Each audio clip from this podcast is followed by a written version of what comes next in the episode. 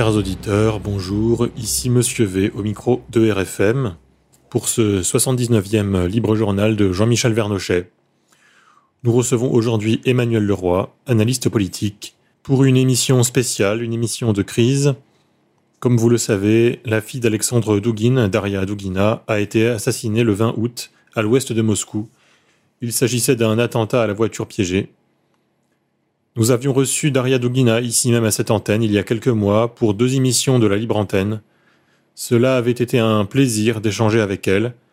Je m'en souviens avec beaucoup d'émotion. Je me joins à mes camarades Yann et Camille pour dire à quel point c'était une femme d'une grande douceur et d'un immense courage. Après cette introduction, je vous laisse en compagnie de Monsieur Vernochet et de notre invité du jour pour parler de ce sujet plus en détail. À vous, messieurs. Oui, euh, bonjour euh, à vous, euh, cher Monsieur V. Bonjour Emmanuel Leroy. Comme je, comme vient de le dire Monsieur V, notre présentateur, vous êtes analyste politique, mais également vous avez cette particularité, c'est d'avoir rencontré Daria Dougina dans différentes circonstances, et nous y reviendrons puisque vous l'avez connu personnellement. Euh, Monsieur V a bien justement parlé d'assassinat et non pas de meurtre, comme euh, l'ont fait un certain nombre de commentateurs euh, radiophoniques et autres. il ne s'agit pas d'un meurtre, mais du, vraiment d'un acte prémédité et d'un acte de terrorisme et certainement peut-être de terrorisme d'État. Mais ça, nous, nous y reviendrons. Euh, nous sommes le lundi 22 août, donc nous commentons cette affaire à chaud.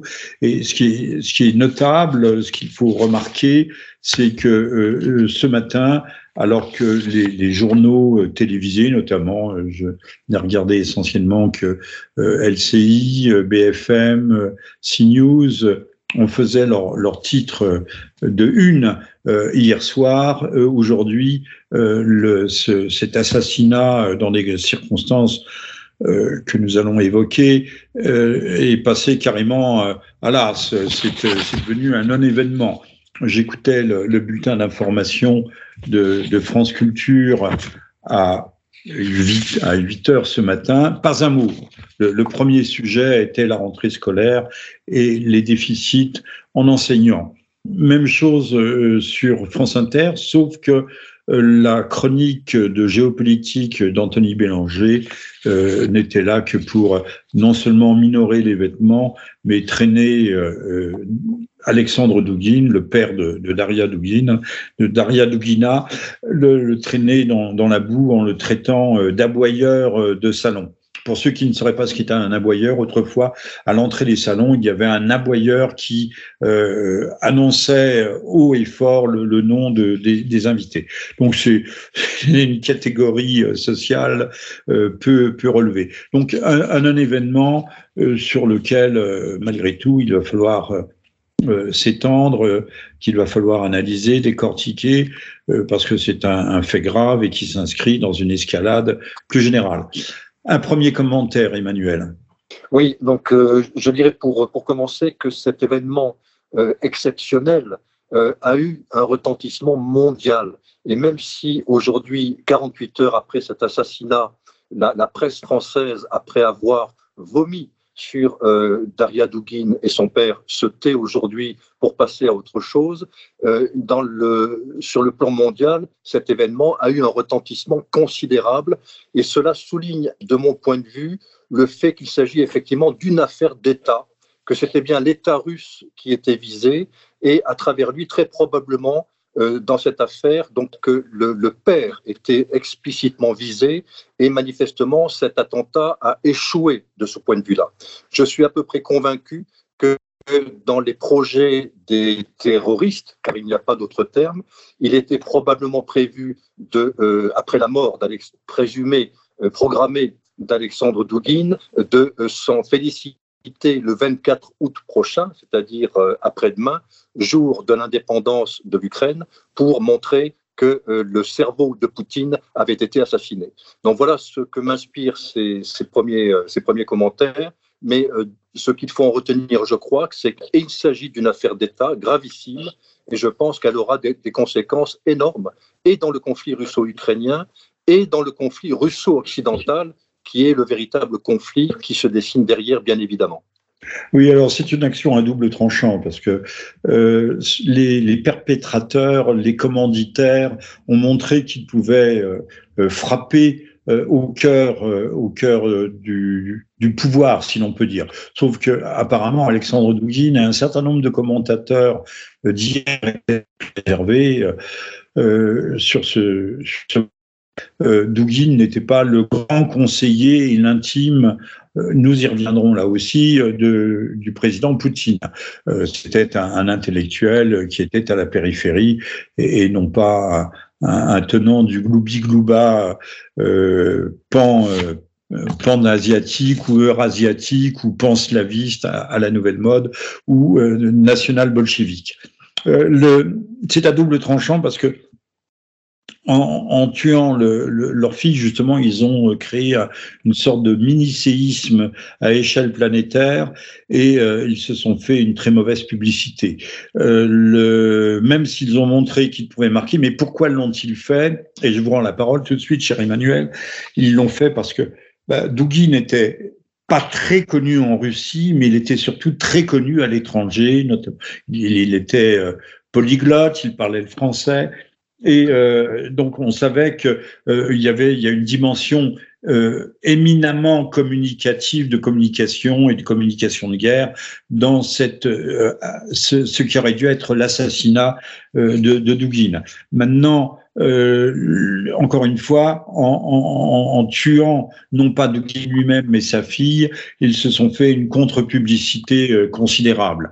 Le c'est encore une fois, c'est euh, on n'engage pas ce type d'opération sans l'avoir mûrement réfléchi, mais cela montre peut-être peut-être à la fois, et ce sont des, des, des aspects que nous avons développés, euh, une, ça, ça s'inscrit dans une escalade du conflit, et escalade qui est sensible, tant en France que partout ailleurs, aux États-Unis, euh, que euh, également dans, dans une euh, vraisemblablement dans une situation de perte de vitesse pour les alliés occidentaux. Euh, je ne dirais pas qu'ils sont aux abois, mais ils en sont réduits à perpétrer ou à faire perpétrer ce type d'actes terroristes euh, qui rappellent les, les, heures les plus noires de l'Irak ou de l'Afghanistan.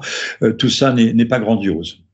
À vous, Emmanuel. Je, je, je partage votre avis. il est évident que lorsqu'une une, partie dans un conflit euh, engage la lutte du terrorisme, c'est qu'elle est en position de faiblesse. Il est évident que si l'Ukraine était victorieuse dans, dans, la plaine du Donbass, il est évident qu'on n'en serait pas arrivé à ces extrémités.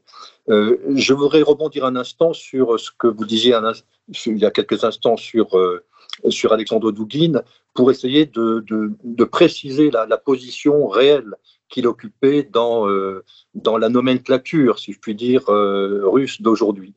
Donc, il est certain qu'il avait une, relative audience beaucoup moins forte en Russie que ce que l'on voulait bien en dire en Occident, mais qui n'était pas nul quand même. Donc, euh, ce qui est certain, c'est que après les événements du Maïdan, après les événements de 2014, il a été sanctionné puisqu'il a perdu euh, euh, ce, poste de euh, professeur qu'il avait dans l'université à, Moscou, et donc il a manifestement été sanctionné pour le pouvoir. Mais c'était une sanction relative, consistant plutôt à le mettre dans, en coulisses plutôt que de le laisser apparaître, car il n'a jamais véritablement disparu de, de la scène idéologique, de la scène politique russe. Il y est toujours présent. Et pour mémoire, je rappellerai qu'aujourd'hui encore, il dispose de, vastes bureaux au sein même du ministère de l'Information situé sur Tverskaya, c'est-à-dire sur la principale avenue de Moscou, et que s'il était véritablement euh, si mal perçu que cela, euh, il n'aurait pas eu euh, droit à ces alors moi-même, je lui avais rendu visite dans ses bureaux, qui étaient des bureaux très sécurisés. C'est un, bâtiment tout à fait officiel. Euh, il y a des portes blindées. Euh, un, homme qui serait totalement à la marge ou marginalisé n'occuperait pas ce type de bureau. Alors, le, Douguin était-il simplement un intellectuel, un penseur et un visionnaire, ou plus que cela Je n'ai pas de confirmation, mais à l'époque, au moment où euh, M. Erdogan a vu euh, son pouvoir menacé, pour ne pas dire chancelé, lors d'une tentative de, de coup d'État dans laquelle la secte de Fethullah Gulen était impliquée, on a dit que Douguin, en passant par euh, des chemins très détournés, euh, le Kazakhstan, Chypre, était arrivé à Ankara, y avait rencontré le maire et elle l'avait donné des informations capitales concernant la préparation de ce coup d'État. Ce qui tendrait à montrer que, que Douguin avait aussi un rôle, un rôle dans une diplomatie parallèle, mais une diplomatie très, très active, très, dans des domaines très cruciaux.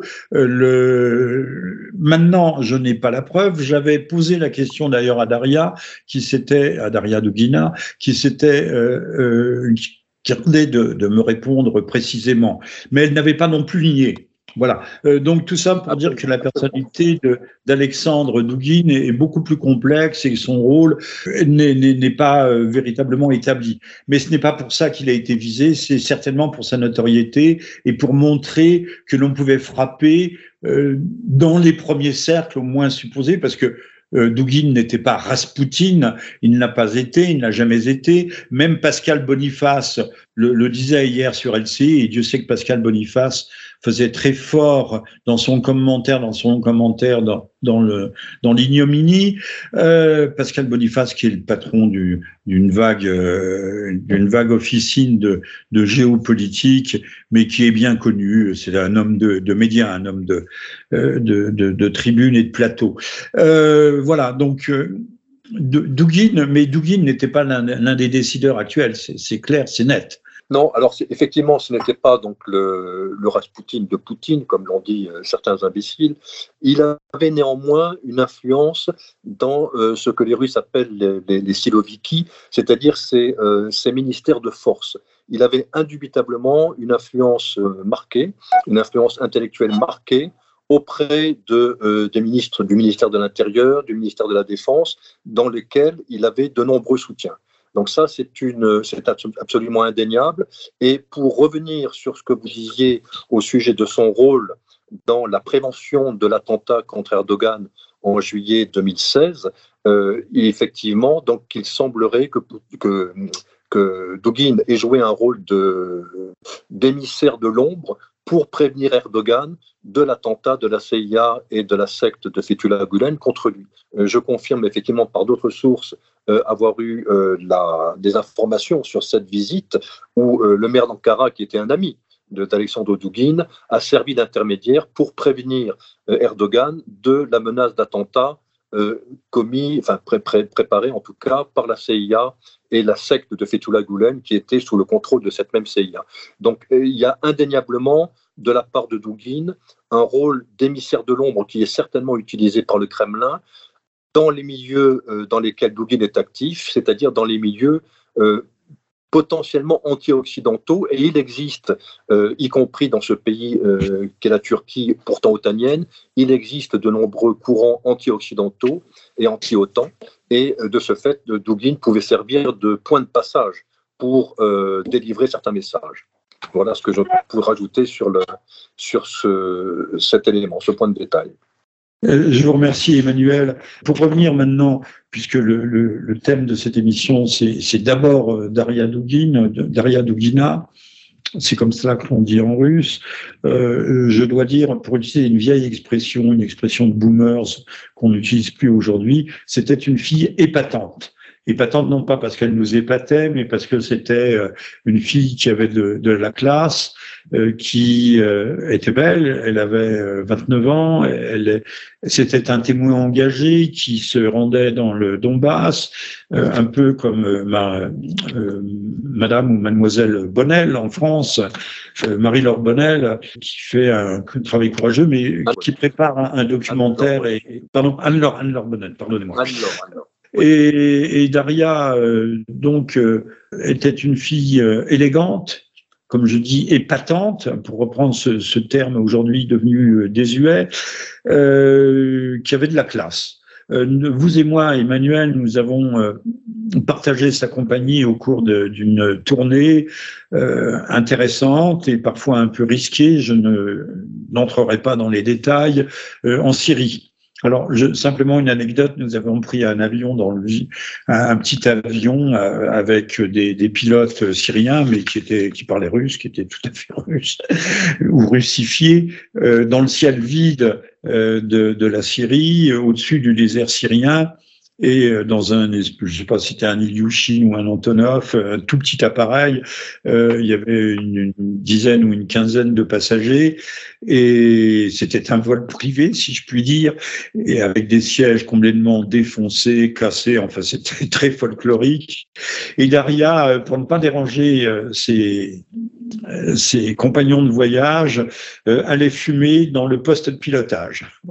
Quand je dis qu'elle avait une certaine élégance, aussi euh, trouvait plus facile de fumer en compagnie du, pilote, euh, mais ça m'avait euh, beaucoup amusé. Je tenais à raconter euh, cette anecdote pour dire tout le monde trouvera des photos de, Daria Dugina qui avait 29 ans et, et qui a été tuée. Sans doute n'était-elle pas la première cible mais peut-être était-elle quand même une cible malgré tout, une véritable cible, euh, en raison de son travail de témoignage, de témoin engagé, son travail journalistique euh, en Ukraine.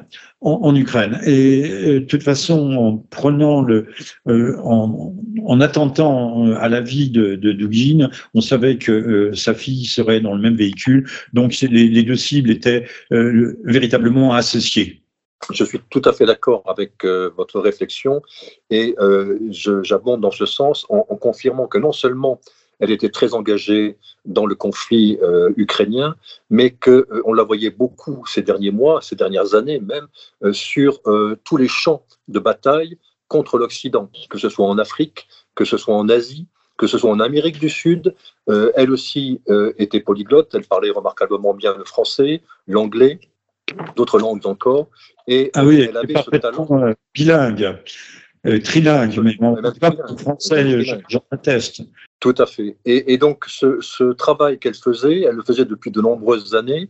Moi, j'ai fait sa connaissance en, 2016 euh, pour la préparation des colloques de Chisinau que j'avais organisés sur, dans la ville, de, dans la capitale de la Moldavie, pour attaquer la, le fer de lance du, monde de l'ouverture, donc du monde de M. Soros, dans le pays où il était le plus en pointe. Et euh, j'avais été impressionné par cette jeune, euh, cette jeune femme, elle avait 25-26 ans à l'époque, euh, par son, son intelligence et sa, sa remarquable compréhension des problématiques géopolitiques du monde. Et de ce fait, c'était bien la digne fille de son père car dans ces colloques de Chisinau qu'elle a remarquablement euh, maîtrisé dans les travaux qu'elle y a fait, euh, elle a démontré sa véritable connaissance, sa véritable compréhension du monde et de la de la l'opposition, j'allais dire ontologique entre le monde euh, le monde qu'elle représentait et le monde occidental. Et ça, c'était véritablement une, découverte pour moi et qui a prédudé à notre amitié que j'ai conservée jusqu'à sa mort.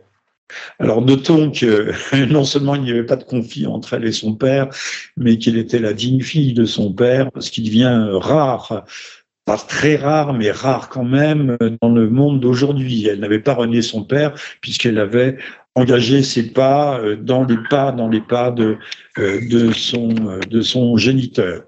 Revenons là aussi sur, sur l'attentat. Comme je dis, c'était pas une cible, seulement Alexandre Douguin, mais sa fille sans doute également. Sur le modus operandi. Alors, le, il n'est pas exactement il paraît-il, il y a eu dans les années 90, il y avait des, régulièrement et, des attaques à voitures piégées à Moscou euh, qui étaient dues en, certainement pour beaucoup à, la mafia russe, mais on sait que la mafia russe est aussi une mafia, ce que les Américains appellent la mafia khazar, hein. euh, proprement russe, ça c'est autre chose. Euh, donc ça c'est un modus operandi, mais je n'ai pas pu m'empêcher de faire le rapprochement avec les, les assassinats ciblés qui se sont multipliés ces dernières années à Téhéran. Alors, ces assassinats ciblés euh, visaient euh, visait essentiellement des scientifiques, mais pas seulement. Euh, on a eu le, le, le, général Soleimani, qui était un, un, homme qui faisait de la diplomatie proche-orientale, euh, de, des allers-retours avec l'Arabie saoudite, euh, qui a joué un grand rôle au Liban et, et, en Syrie, que les Américains ont fait abattre euh, par un drone tueur. Comme quoi les États-Unis sont pratiquent aussi le terrorisme d'État.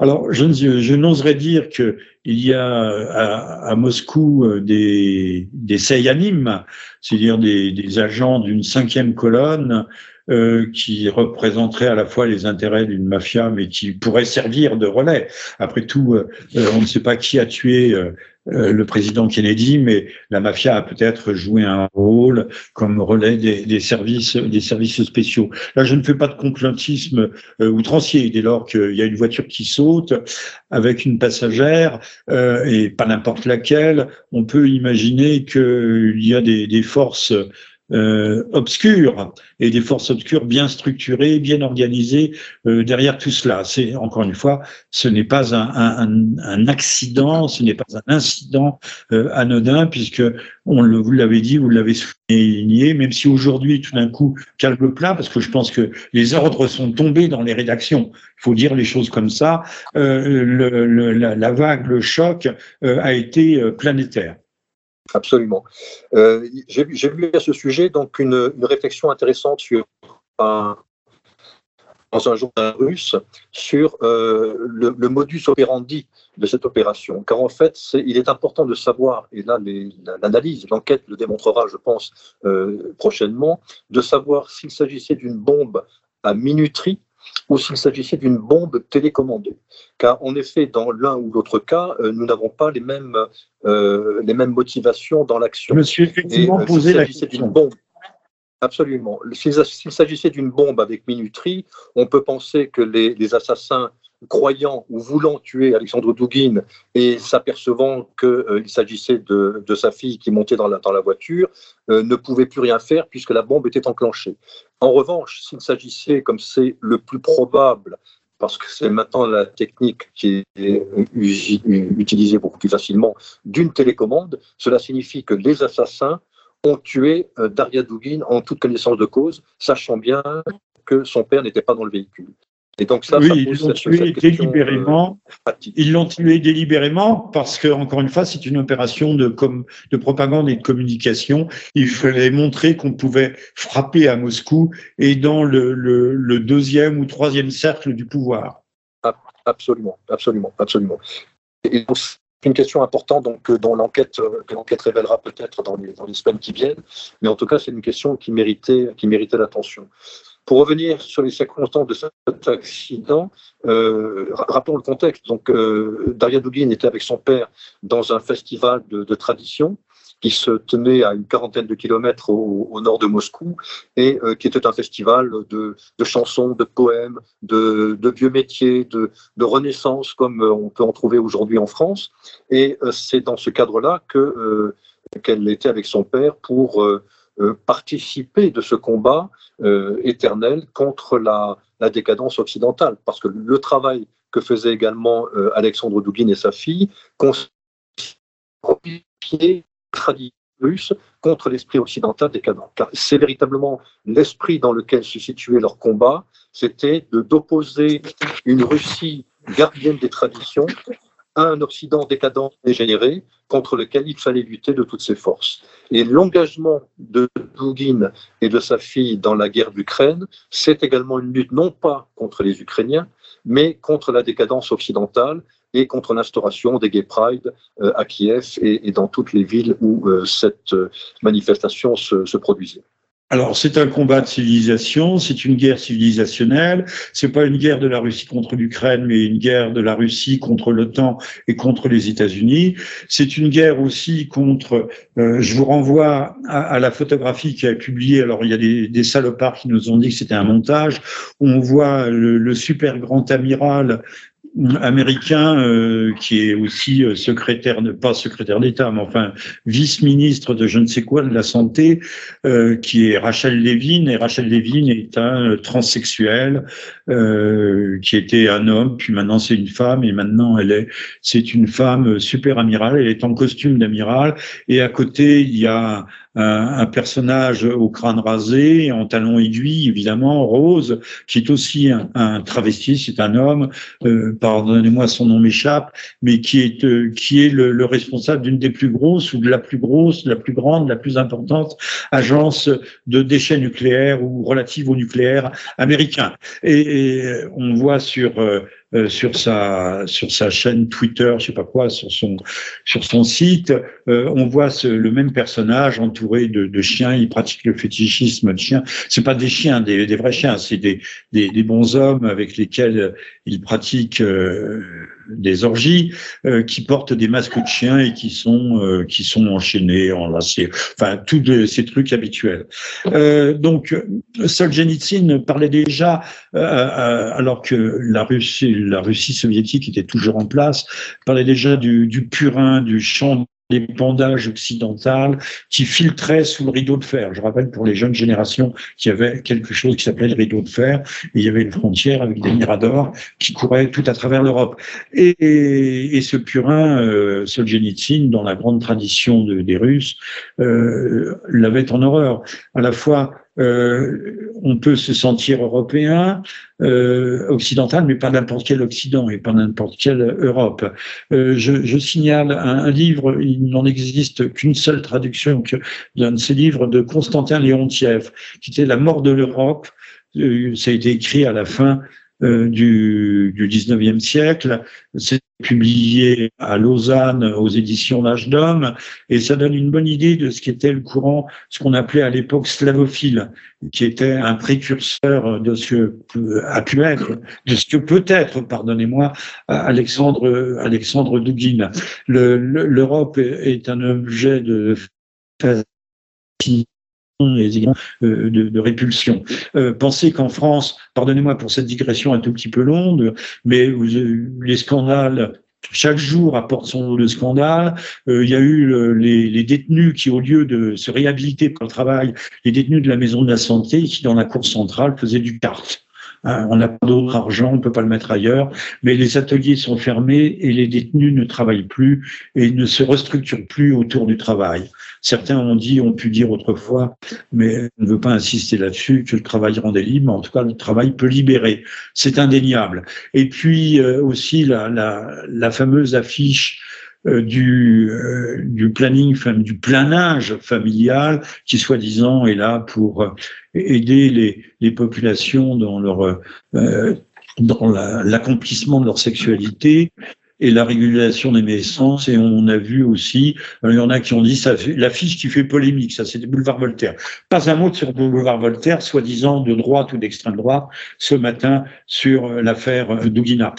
Euh, l'affaire, le, le drame, j'ai dit, le, le, cette affiche où on voit euh, une femme qui porte une barbe, donc c'est la femme qui met sa main amoureusement sur le ventre de l'homme, qui est euh, qui est aussi un noir et qui est enceint. Et le planning nous explique que les hommes euh, sont des femmes qui peuvent être enceints. Voilà, voilà l'Occident. Voilà l'Occident que la Russie de Poutine euh, refuse. Et sans doute à juste titre. Il ne s'agit pas d'être réactionnaire de façon hallucinante pour dire que il y a un blanc, il y a un noir. Je ne parle pas de couleur de peau. il y a du blanc, il y a du noir, il y a du bien, il y a du mal. il y a des limites à ne pas franchir, et je pense que l'Occident est en train de franchir toutes les limites. Mais nous allons revenir si vous le voulez bien, cher Emmanuel, sur justement le, caractère d'escalade des, des, événements actuels. Oui, alors je, je voudrais, euh, euh, comment dirais-je, donc euh, euh approfondir cette, euh, cet élément sur lequel que, que vous citez, parce que c'est un, une forte composante dans la, la volonté de guerre des, des Russes contre l'Occident. Il y a une volonté de guerre, de, de, guerre défensive. Il ne s'agit pas d'une guerre d'agression, d'une guerre défensive. la Russie catégoriquement les manifestations de cette décadence, de cette dégénérescence. Et ce, point que vous soulevez en citant notamment Léontiev, qui avec beaucoup d'autres, dès le 19e siècle, comme vous l'avez souligné, d'autres intellectuels russes, dénonçaient déjà au 19e, parfois dès le début du 19e, la décadence et la pourriture de l'Occident. Donc le, processus auquel nous parvenons aujourd'hui en, Europe occidentale, en Amérique et dans, le monde occidental, euh, euh, est un phénomène euh, d'accomplissement, d'apogée dans le domaine de la décadence. Et, et, donc, c'est véritablement donc, contre ce, cet Occident dégénéré que la Russie, que la Russie entre en guerre et elle refuse catégoriquement, mais avec beaucoup d'autres peuples qui sont restés beaucoup plus sains que les nôtres, euh, euh, les Russes sont entrés en guerre contre cette forme de pensée, contre cette société de décadence totale, et c'est une, composante très importante dans les volontés d'action de la Russie de mettre un terme à euh, l'envahissement occidental. C'est pour ça que je parlais de guerre civilisationnelle. Alors, je rappelle que nous sommes le lundi 22 août, euh, que vous êtes à l'écoute du 79e journal libre journal de Jean-Michel Vernochet, la liberté de parole étant la chose la moins bien partagée dans ce pays, et que nous recevons aujourd'hui un analyste politique, Emmanuel Leroy, qui a bien connu, qui a rencontré à de multiples reprises euh, Daria Dugina, qui vient d'être assassinée de façon odieuse samedi dernier, dans en fin d'après-midi, en début de soirée, à Moscou. C'est un acte qui euh, euh, qui encore une fois a eu un retentissement mondial, mais qui n'en a plus aujourd'hui pour notre presse bien pensante, parce que les ordres ont dû tomber de haut. Alors, euh, deux mots, il faut inscrire cet événement d'ailleurs dans une actuelle escalade qu'on peut interpréter de différentes façons. Euh, ça peut être le, champ du signe aussi de, la, guerre. Je rappellerai qu'il y a eu une tentative euh, au moins d'un drone, de tester les défenses, voire plus, euh, sur le pont de Kerch qui relie aujourd'hui la Crimée euh, au, au, bloc continental russe.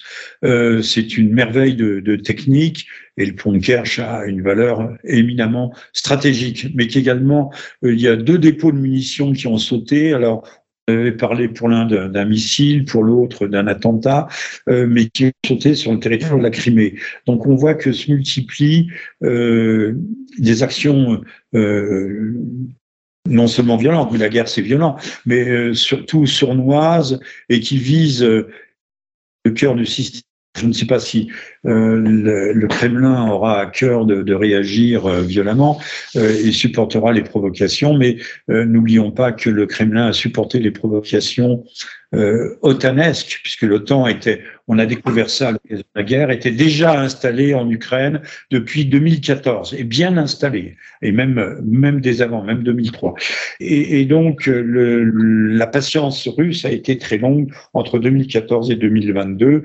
Euh, nous sommes au bord du, de l'anniversaire du, conflit, qui était le 24, qui a démarré le 24 février. Nous arrivons le, le 24 dans deux jours, c'est le, le, le 20 le 24 août, et on sait que les fins de mois d'août sont des mois de, tous, les, de tous les dangers. Absolument. Euh, le 24 août, c'est également, donc, euh, je, le rappelais tout à l'heure, donc le, jour de la fête de l'indépendance de, l'Ukraine, euh, et ce sera effectivement l'anniversaire, si je puis dire, donc le demi-anniversaire du sixième mois du début de cette guerre.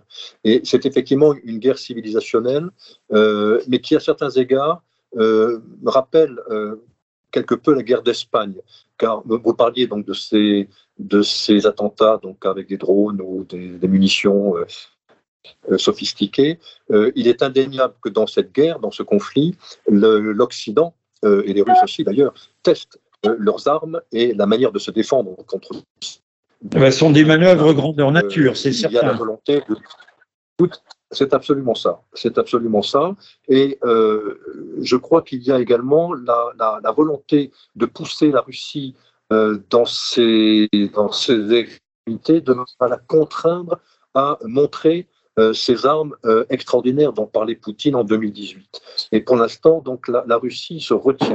C'est manifeste. Elle, elle, emploie essentiellement des armes traditionnelles. Euh, bien sûr, elle teste quelques équipements nouveaux, quelques munitions nouvelles, mais dans l'ensemble, le, le, sentiment que j'ai en observant ce conflit de près, c'est que les, Occidentaux font tout pour pousser les Russes à la provocation, et l'attentat contre Daria Dugin fait partie également de ces provocations, pour contraindre les Russes à monter dans l'escalade, à monter dans la, dans la réaction, de manière à manifestement provoquer un, côté provocation. Il y a un côté provocation indéniable. Absolument.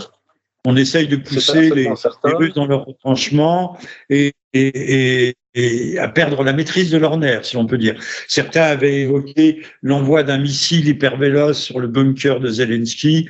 Euh, ce serait peut-être un trop grand cadeau à, lui faire, d'en faire un martyr. Oui. Euh, c'est certain. Donc, dans, cette affaire, donc, il y a beaucoup de choses que nous voyons, mais qui nous échappent parce que nous ne connaissons pas les, les tenants et aboutissants également, c'est le bombardement quotidien depuis maintenant une semaine, le bombardement quotidien de la centrale. Oui, oui, les Russes, alors c'est ça qui est intéressant, qui est passionnant.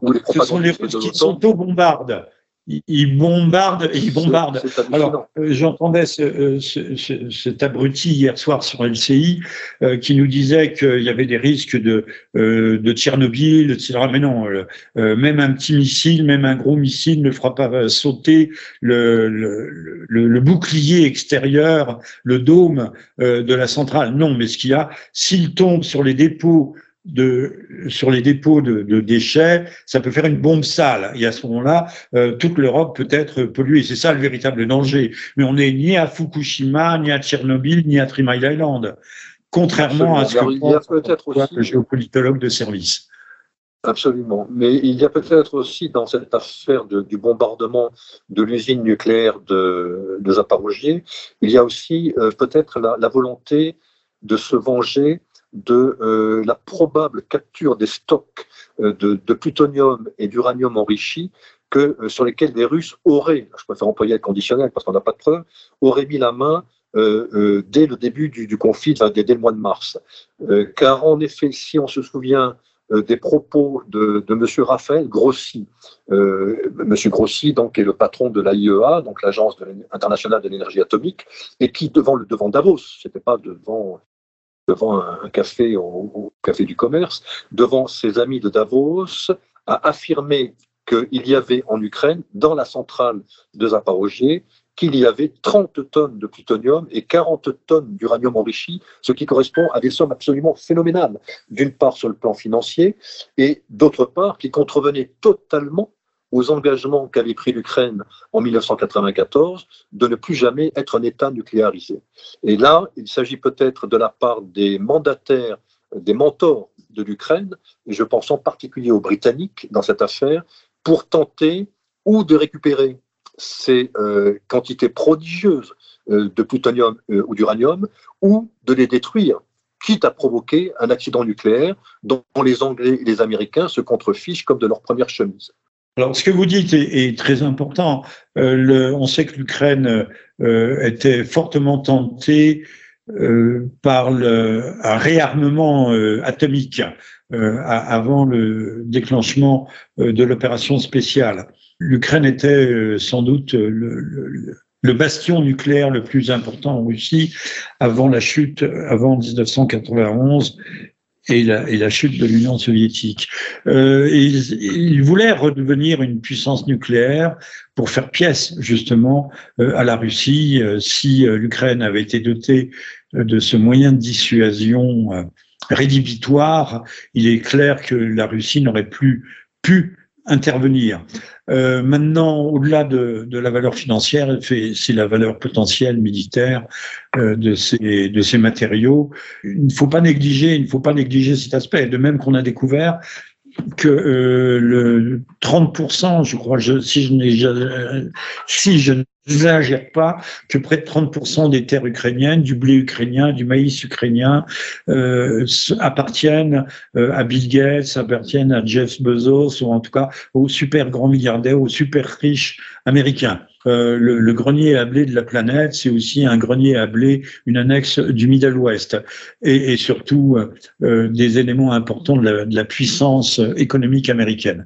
N'oublions pas que le, premier marché mondial des matières premières, notamment agricoles, euh, ce n'est pas à Wall Street, c'est à Chicago. Hein, les, grands centres de pilotage économique et financier de la planète sont aux États-Unis pour la finance pure. Wall Street, Chicago, première. Donc il y a aussi cette dimension, mais là, ça nous, ça nous emmènerait un peu trop loin. Euh, je préfère revenir à, l'aspect euh, escalade euh, que, que, manifeste la, la mort euh, désastreuse de, de, Daria Dugina. Dugina, j'insiste là-dessus, était, vous venez de parler du Royaume-Uni, était obligatoirement une cible. Elle était sur la liste noire. À 29 ans, elle était sur la liste noire des, des, des British et du MI6. Euh, ce n'est pas par hasard, donc elle était à éliminer parce que beaucoup des, des super empoisonnements euh, attribués à la Russie, les Skripal et compagnie. Euh, on se demande si c'est pas le MI6 qui avait mis un peu la main à la porte. Je vais pas revenir, il y avait des mémoires, des fausses mémoires de Rasputin qui avaient été écrites par un ancien agent du MI6. C'est assez passionnant et il y a un empoisonnement à toutes les, euh, pas toutes les pages, mais presque. On voit Rasputin qui boit beaucoup de, de champagne. C'est assez, c'est assez cocasse. Et même par certains côtés, ce faux, puisque c'est un faux évident, euh, le, est assez intéressant parce que euh, nous en apprend moins sur la Russie et la Russie et sur Rasputin lui-même que sur euh, l'Angleterre, l'Angleterre du début du siècle. Voilà. Effectivement, donc sur le, comment dirais-je, pour justifier, enfin pour comprendre les, raisons de cette escalade, il faut bien garder présent à l'esprit que nous sommes dans une course de vitesse. Dans une course de vitesse, car ce conflit en Ukraine n'est pas uniquement un conflit militaire, il s'agit d'un conflit, comme vous l'avez souligné tout à l'heure, civilisationnel, de nature euh, absolument euh, prodigieuse, qui oppose une Russie traditionnelle euh, avec l'aide de beaucoup de pays qui, discrètement, euh, la soutiennent dans ce combat, dans ce défi qu'elle a lancé contre l'Occident. Et euh, il y a manifestement des, des signes de, euh, de, de, faiblesse extrême qui se, qui se montrent dans, dans le camp occidental. Alors sur le plan strictement militaire, il est évident que l'armée ukrainienne, et notamment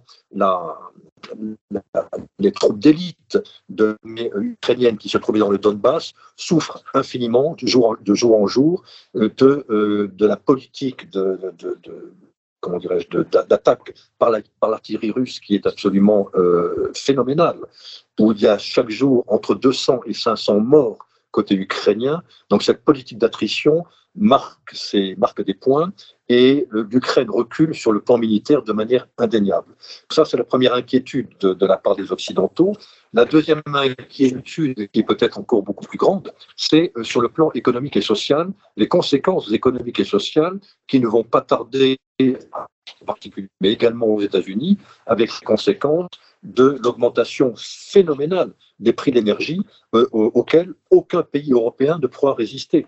il est évident que si euh, nous, avons, comme c'est hautement probable, une multiplication des prix de l'électricité par 6, voire par 10, comme dans certains pays, comme en Italie par exemple, dans les mois qui viennent, il est évident qu'aucun régime euh, de l'Union européenne ne pourra survivre à une, telle, une telle pression. Et de ce point de vue-là, la, course de vitesse qui est engagée, c'est d'essayer de faire surréagir la Russie pour déclencher un conflit, et je pense que là, les néoconservateurs et euh, également donc l'oligarchie britannique, très pour tenter de faire basculer cette guerre, qui n'est encore qu'une guerre régionale, pour la faire dégénérer en un véritable conflit mondial. Alors, vous avez euh, non seulement parfaitement raison, je rappelle que nous sommes le lundi 22 août et que vous êtes à l'écoute du 79e libre journal de Jean-Michel Vernochet avec pour invité euh, l'analyste politique Emmanuel Leroy.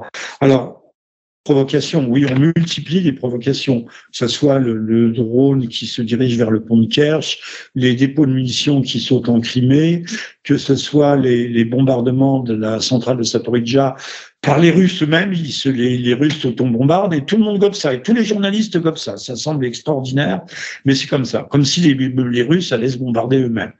Euh, voilà. Euh, la mort de, Daria Dugina, effectivement, on a l'impression que ces provocations auraient pour but, auraient pour euh, viseraient à débusquer les Russes, à les pousser à la faute, à utiliser euh, euh, des, des, armes ou à pouvoir justifier ensuite une intervention, une intervention beaucoup plus musclée.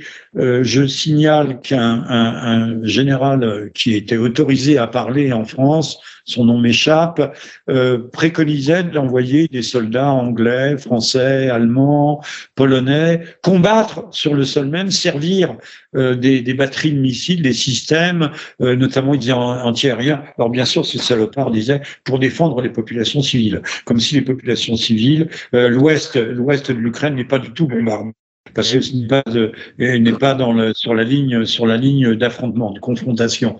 Mais euh, c'est à rapprocher du discours, non pas de Brégançon, mais le discours euh, du jet euh, skieur là, l'homme qui pratique le jet ski en Méditerranée, et qui nous a annoncé que euh, la liberté avait un coût et qu'il euh, ce coût euh, allait augmenter. Il y a aussi une inflation de ce côté-là.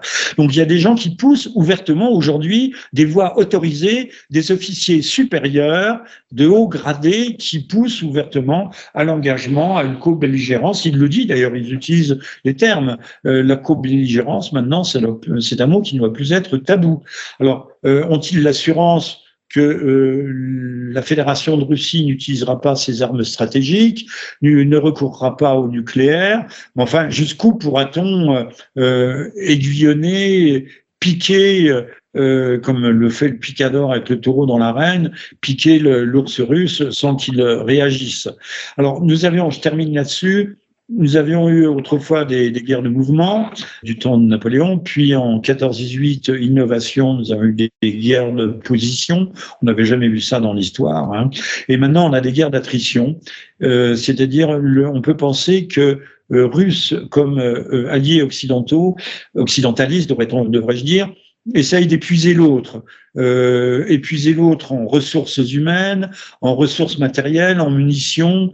Euh, le, notons que les Américains font des, des, annonces fracassantes, mais que leur matériel met des mois et des mois à arriver, ils n'arrivent pas ou n'arrivent pas du tout, que un certain nombre sont euh, vendus au marché noir d'ailleurs lorsqu'ils parviennent sur le territoire ukrainien, euh, d'autres sont détruits par les missiles russes et euh, qu'il n'y a pas de personnel euh, formé.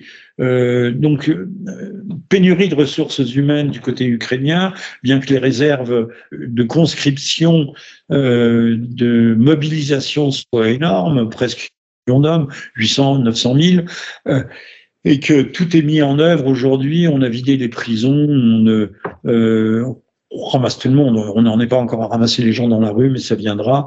Euh, Monsieur Zelensky, d'ailleurs, me semble être en perte de vitesse. Et, de nombreuses voix, je vais vous laisser rebondir sur ce sujet, de nombreuses voix s'élèvent, euh, tant aux États-Unis, même dans le New York Times, euh, que euh, en Angleterre, euh, contre la mauvaise gestion du conflit par Monsieur Zelensky. Donc une guerre d'attrition, que ce soit les ressources humaines, que ce soit les matériels, mais également économiques. C'est le premier qui sera le plus épuisé, qui euh, sera bien obligé de lâcher prise.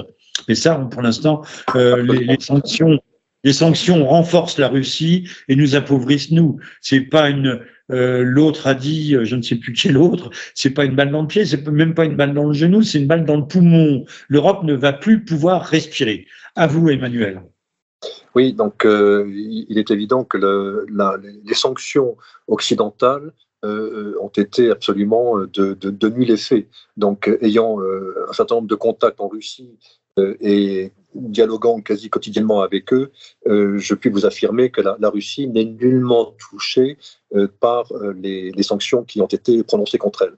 Et au contraire, il semblerait que cette politique véritablement suicidaire de l'Occident ait au contraire donc euh, contribué à augmenter de manière très significative les, revenus financiers de la Fédération de Russie, notamment dans la vente des, hydrocarbures, qui lui ont permis d'obtenir des résultats très largement supérieurs à ceux qu'elle avait en 2021. Donc là, de ce point de vue-là, l'échec est total. La, la, volonté de faire tomber le rouble, euh, également qu'annonçait M. Biden au mois de mars, en annonçant un, dollar contre 200 roubles. Là aussi, donc, c'est complètement euh, effondré, puisque donc le rouble est devenu aujourd'hui une des, une des monnaies les plus fortes sur la scène mondiale, presque trop fortes d'ailleurs, puisque euh, actuellement la Banque centrale de Russie euh, tente de euh, faire baisser le niveau du rouble de manière à conserver des capacités. Sachant malgré tout que le dollar est à, un niveau très haut actuellement. Absolument. Le, dollar ne s'est pas effondré pour l'instant. Forcément, ils vont vendre leur, nous vendre leur, leur gaz liquéfié, leur gaz de schiste. Ils commencent à en vendre un peu partout d'ailleurs.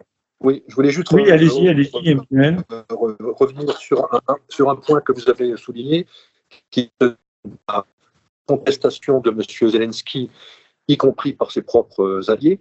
Donc effectivement, on observe depuis plusieurs semaines, notamment aux États-Unis, mais pas seulement, donc également en Europe, euh, une perte du soutien euh, qu'il avait jusqu'à présent. Et, euh, et, on le voit notamment par la volonté de euh, promouvoir désormais celui qui semble se présenter comme le futur successeur de M. Zelensky, euh, soit que ce dernier donc euh, périsse dans un attentat, soit qu'il soit écarté d'une manière ou d'une autre.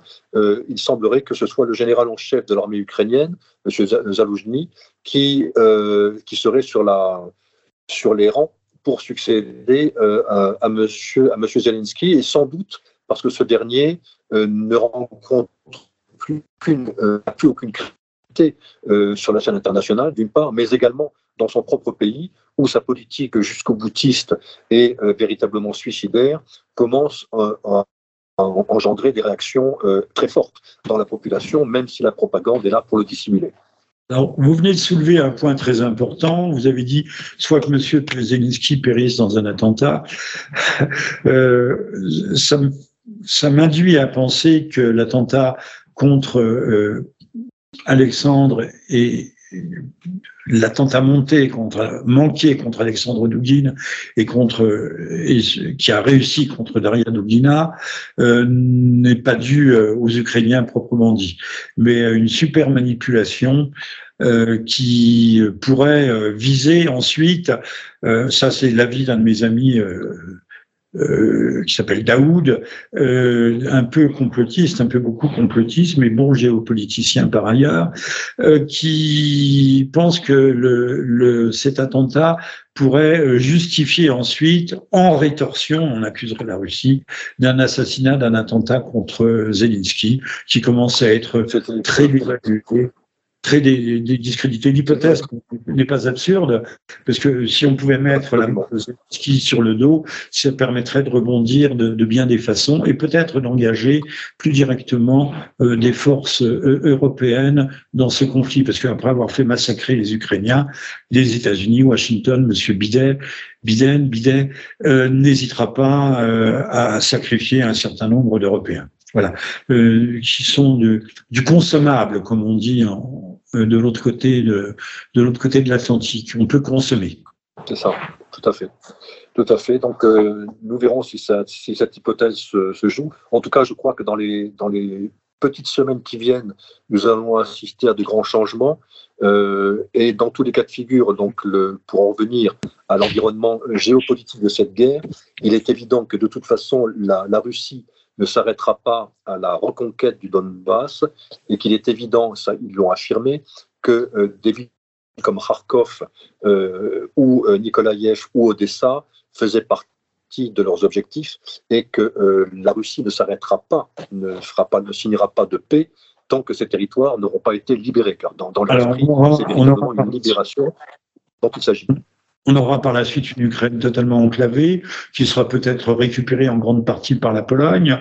Euh, une Ukraine qui, quand je dis enclavée, signifie qu'elle n'aura plus d'accès à la mer, plus d'accès à la Baltique, et que la Russie, qui au départ avait... la mer Noire, la mer Noire. Pardonnez-moi, pardonnez-moi, non, non, c'est un, c'est un, un, fourchage de langue, un lapsus lingué. Euh, Et vous pardonnerez, euh, j'espère. Euh, au départ, on peut penser que les ambitions russes dans cette opération spéciale étaient limitées euh, au Donbass, mais aujourd'hui, vu les circonstances, euh, elle s'étend jusqu'à la Transnistrie qui rejoindra la Russie.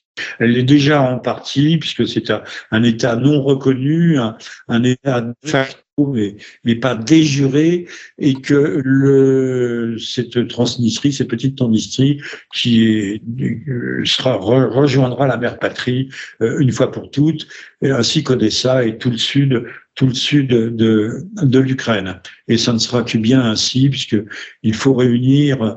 Euh, 1919 avait Woodrow Wilson avait promu le principe des nationalités euh, qui devait prévaloir sur tout l'arbitraire des frontières, c'était pas quelque chose de totalement idiot. Euh, ça permettait, voilà. Euh, on va pas faire un cours de diplomatie, mais on a voulu imposer le, le contrôle, le, la règle des nationalités. On a créé d'ailleurs la Yougoslavie. On a vu ce que ça a donné dans les années 90, puisque la, la fédération yougoslave a éclaté justement sous la poussée de la, du droit à l'autodétermination de chacun, euh, donc euh, demain, la Corse, la Bretagne, le Pays Basque, les Flandres, l'Alsace devraient normalement pouvoir réclamer leur indépendance. Voilà, mais en tout cas, la Russie a raison de recréer un, territoire euh, homogène, unifié, unifié aussi bien culturellement que linguistiquement, et de reconstituer non pas l'empire, ce, ce dont on a accusé Vladimir Poutine, mais poser une unité géographique et humaine et civilisationnelle un peu cohérente. Tout à fait. Et, j'ajouterai un point, si vous le permettez, euh, qui, euh, qui reprend les, propos de, Vladimir Poutine donc au début de cette opération, euh, propos dont il faut bien mesurer le sens parce qu'ils sont importants. Donc il y, a, deux termes essentiels qu'il a utilisés, ce sont les termes de démilitarisation et de dénazification. Et il est évident que ce dernier terme de dénazification euh, a du mal à être compris en Occident, car euh, les, peu de gens comprennent véritablement quelle est la, la, nature du régime de M. Zelensky aujourd'hui, quelle est la, nature de l'Ukraine de ce euh, premier quart de siècle. c'est véritablement quelque chose qui a muté et il faut bien comprendre que depuis au moins 30 ans, les anglo-saxons ont réussi par un travail métapolitique euh, consciencieux et suivi à euh, lobotomiser véritablement une grande partie de la population ukrainienne en euh, restaurant le mythe, la, mythologie de ces nationalistes ukrainiens collaborationnistes, qu'on le veuille ou non, euh, pendant la Seconde Guerre mondiale. Et euh, on le voit aujourd'hui d'ailleurs avec ces centaines de militants de Travis Hector euh, ou d'Azov arrêtés, avec leurs multiples tatouages nazis.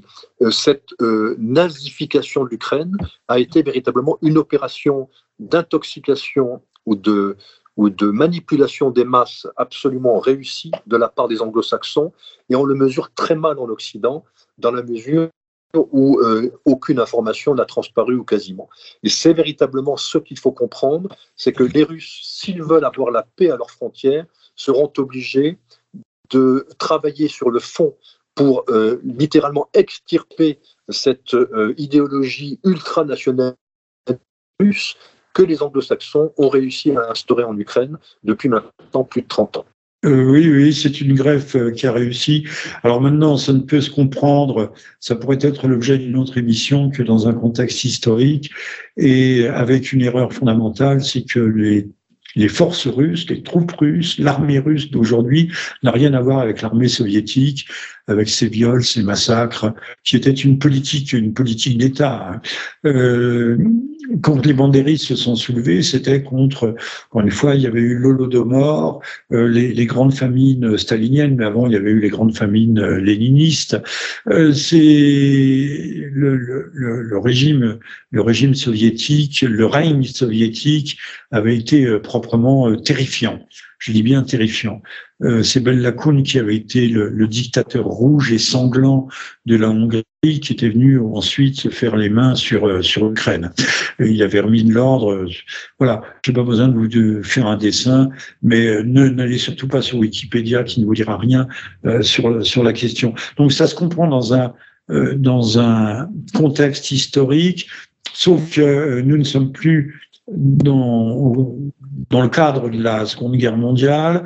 L'Union soviétique est morte.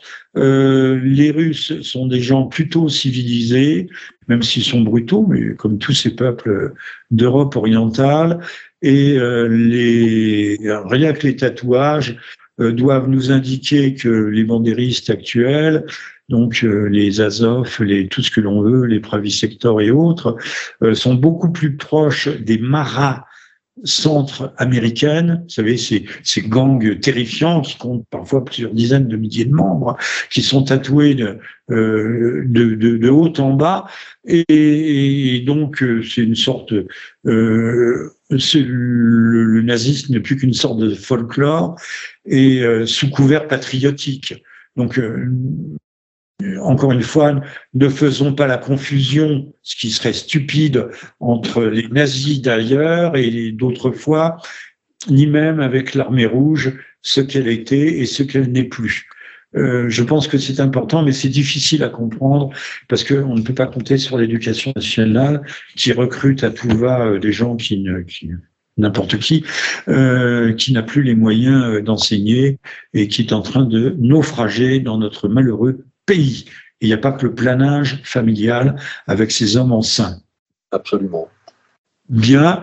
Euh, Emmanuel, on, nous allons clore, conclure ce 79e libre journal du libre journal de Jean-Michel Vernochet du lundi 22 août qui avait euh, pour thème euh, la mort, euh, l'affreuse mort de Daria Dugina, qui était une jeune femme brillante, épatante, comme je l'ai dit en début d'émission.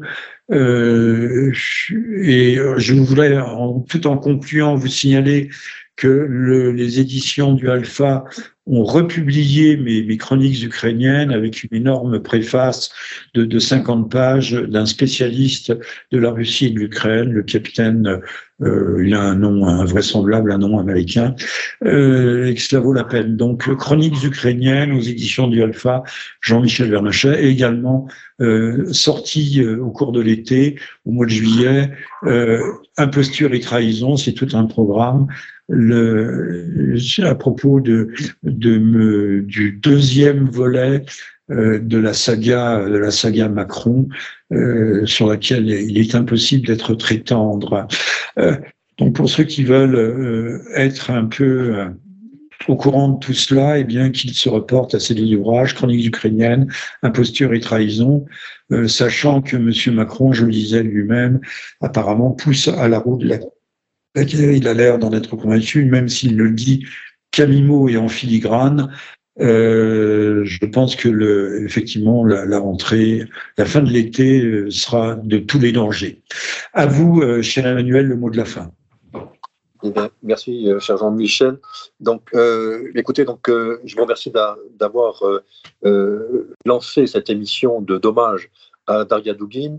Euh, c'était véritablement une, une, amie chère à, à mon cœur, une, une, personne infiniment sensible et, euh, et respectable. C'est une grande perte, je crois, pour la Russie, car euh, et, si la Russie a, des, beaucoup de talent et pour l'Europe. Mais si la Russie a, a, beaucoup de talent et beaucoup d'intelligence, il, il, faut remarquer que dans le monde des idées politiques, euh, il n'y a pas, il n'y a pas pléthore de, de, d'esprits brillants. Et Daria Dugin était un de ces esprits. Je pense que c'est une perte réelle pour la Russie. Euh, j'espère qu'elle trouvera des, successeurs. Mais en tout cas, donc, je voulais vous remercier infiniment pour cette émission d'hommage à cette grande dame, à cette grande jeune dame qui vient de nous quitter et, euh, qui méritait effectivement ce coup de chapeau. Eh bien, écoutez, merci à vous, merci à toutes et à tous. Je rappellerai qu'Anthony Bélanger, ce matin, se gargarisait sur France Inter pour dire que Alexandre Douguin était un sous-intellectuel, c'était un, un va-nu-pied, un, un, promoteur de gloubi glouba, euh, euh, je ne sais quoi, euh, moral. Et donc, euh, au fond, si sa fille est partie, euh, ce n'est qu'une sorte de petit bienfait pour l'humanité, puisque qui peut se passer de gens de cet acabit. Voilà, merci à, à, à, Anthony Bélanger, merci à France Inter qui fait excellemment bien son travail de désinformation, de propagande et d'abrutissement des populations. Merci à toutes et à tous et à très bientôt. Merci à vous, Monsieur V. Merci, au revoir. Chers auditeurs, cette émission est à présent terminée. Je voulais en profiter pour euh, saluer tous les camarades que j'ai eu le plaisir de croiser cette année au Festival de la Réconciliation. J'ai été très touché de l'accueil que vous avez fait à notre travail. Vos messages d'encouragement sont comme un carburant pour nous et nous aident à ne pas abandonner en si bon chemin. Briser la barrière du numérique et de se rencontrer dans le réel, ça n'a pas de prix. Je voudrais aussi saluer tous mes collègues techniciens qui se reconnaîtront et sans qui tout cela n'aurait pas été possible. Je me joins à eux pour adresser à tous un grand merci. J'espère, au plus tard à l'année prochaine. Prenez soin de vous et que Dieu vous garde.